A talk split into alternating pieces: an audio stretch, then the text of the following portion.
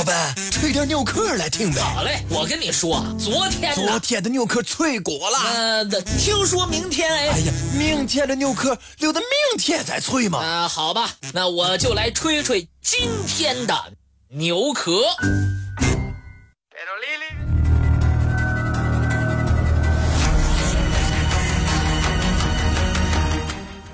麦西尼文明繁荣始于公元前十七世纪。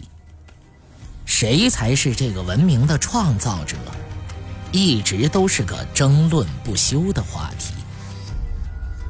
迈锡尼的文字被识读之后，他们属于希腊人已经不成问题，而且迈锡尼文明和米诺斯文明曾经互相影响。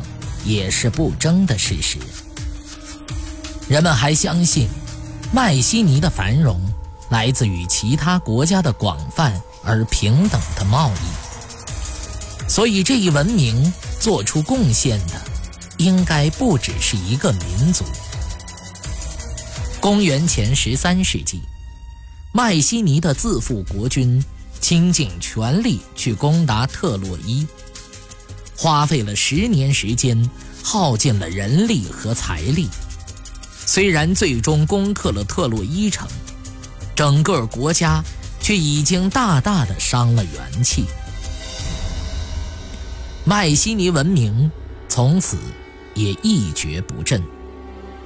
几百年之后，他自己的城池也被攻破，迈锡尼永久的。消失在了人类的视线当中。被挖掘出的迈锡尼城堡高耸在山顶，平面呈三角形铺展开去。守护在城堡门口的，是一对已经无头但仍然威武的石刻雄狮。两只狮子顶着一条柱子的石板雕。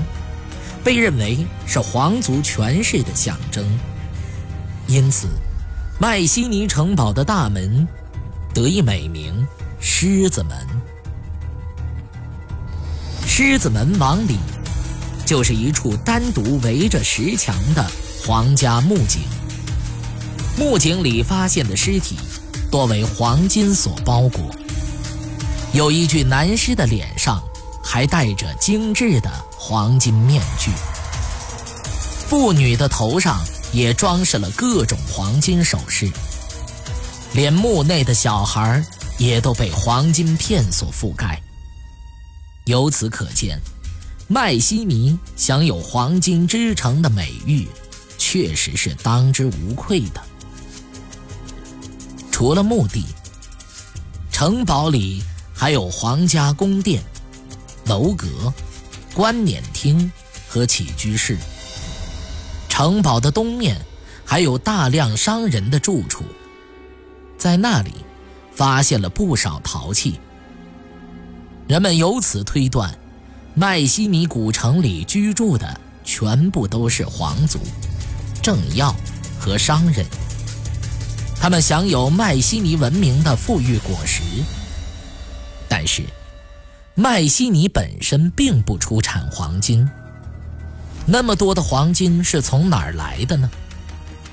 迈锡尼高踞高山之上，也算是固若金汤，可是为什么在历史上多次被攻破呢？更让人不明白的是，迈锡尼文明已经创造了自己的文字，并且被用来书写进贸易时的货物清单。但，他们却不在墓碑上刻下死者的名字和业绩，这有别于同时代以及后世民族树立丰碑的习惯。这又是为什么呢？